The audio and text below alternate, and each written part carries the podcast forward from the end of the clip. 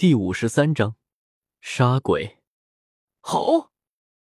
一声暴躁的怒吼声传出，李胜正在被一只猪形魂兽狂追着。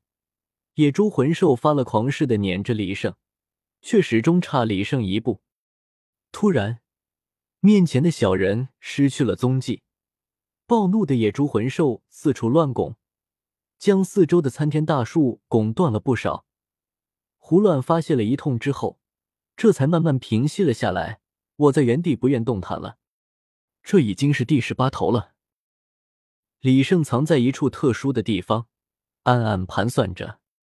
算了，为了保险起见，还是多引个几头吧。趁着野猪魂兽趴伏着休息，李胜偷偷溜走了。这几天李胜并没有闲着，在这一片区域已经被他陆陆续续引来了十八头魂兽。无一例外的，这些魂兽至少也是数千年年限的魂兽，甚至连万年魂兽也有个数头。为了勾引这些魂兽，李胜可是费了不少的力气。先是一个个的去探寻最佳路线，然后根据不同颜色的习性，定制了不同的引怪方法，还要考虑到这些魂兽的地盘问题。当然，这一切的前提都离不开李胜的速度。如果速度不够快的话，恐怕早就被魂兽追上了。可以说，李胜已经把他所知道的魂兽知识全部都用了起来。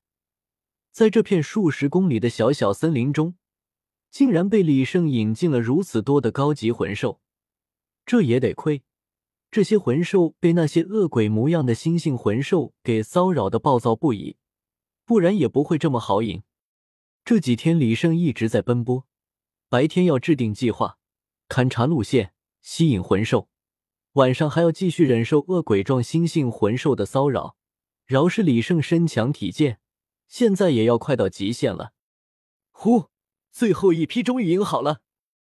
我这不信数十头魂兽一起冲击，你还能全部都挡得下来？李胜顶着个大大的黑色眼圈，脸色疲惫不已。若不是他已经提前嚼上的口香糖，恐怕现在早就忍受不住，趴下睡着了。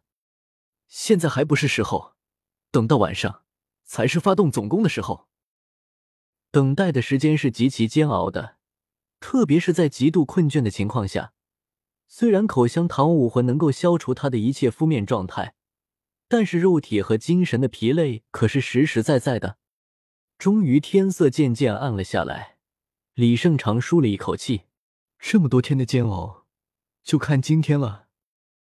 几只恶鬼又阴魂不散的出现在了李胜周围，哈哈，就等你们了。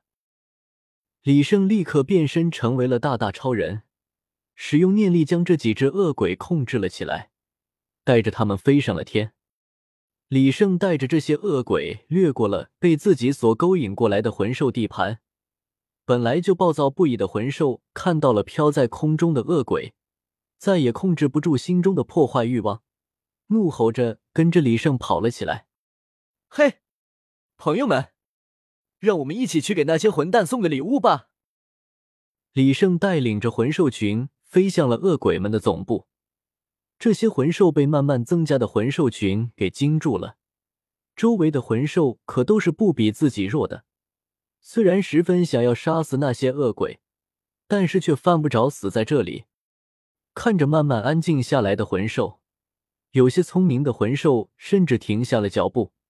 李胜做出了一个大胆的决定，他慢慢的飞到了地面之上，将几只被控制的恶鬼摔在身旁。嘿，伙计们，你们也一定十分痛恨这些家伙。我找到了这些恶鬼般生物的老巢，如果你们相信我的话，就和我一起去吧。李胜一边说。一边用手指了指地上的恶鬼，手舞足蹈的比划着。魂兽年限越高，一般也会越聪明，更何况这里的魂兽大多数都是数千年甚至上万年的魂兽。李胜的意思还是能听明白的。或许是被这些恶鬼们骚扰怕了，又或者是李胜的语言动作十分有说服力。这些魂兽们互相对视了一会儿，不知道他们之间交流了什么。一只在场中魂力年限最高的魂兽走了出来，这是一只星光麋鹿，浑身带着斑斑点点的光辉，走进了李胜的身旁。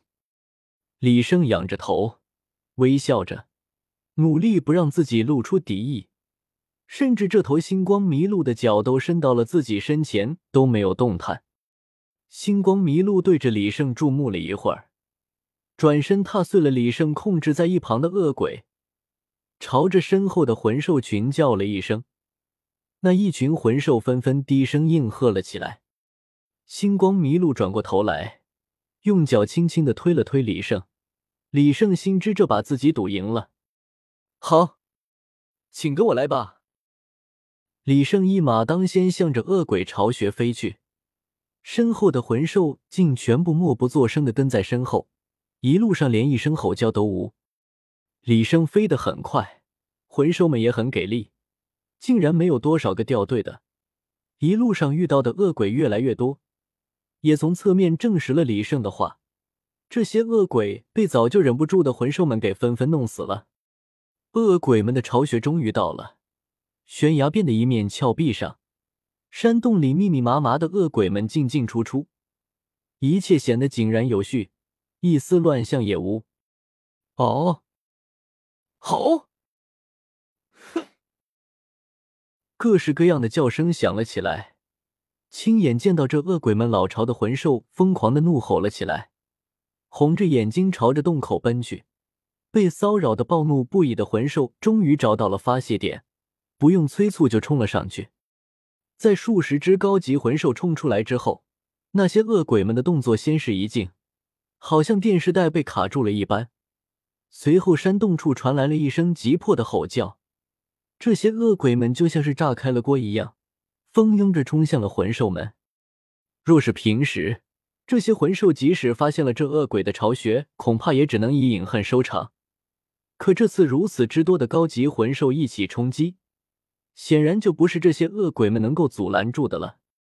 前排的恶鬼甫一接触到魂兽群，便被撞得七零八落，偶然有些漏网之鱼，也被践踏致死。如果不是需要阻挡魂兽们的前进，凭借着虚无化的本领，这些恶鬼们也不会败得这么惨。但他们必须现身，不然如何阻挡？眼见情势不对，山洞里的恶鬼源头等不及了，十数只三四米高左右的恶鬼状猩猩簇拥着一只巨大的八米来高的恶鬼猩猩王走了出来。那些恶鬼状的猩猩纷纷怒吼一声。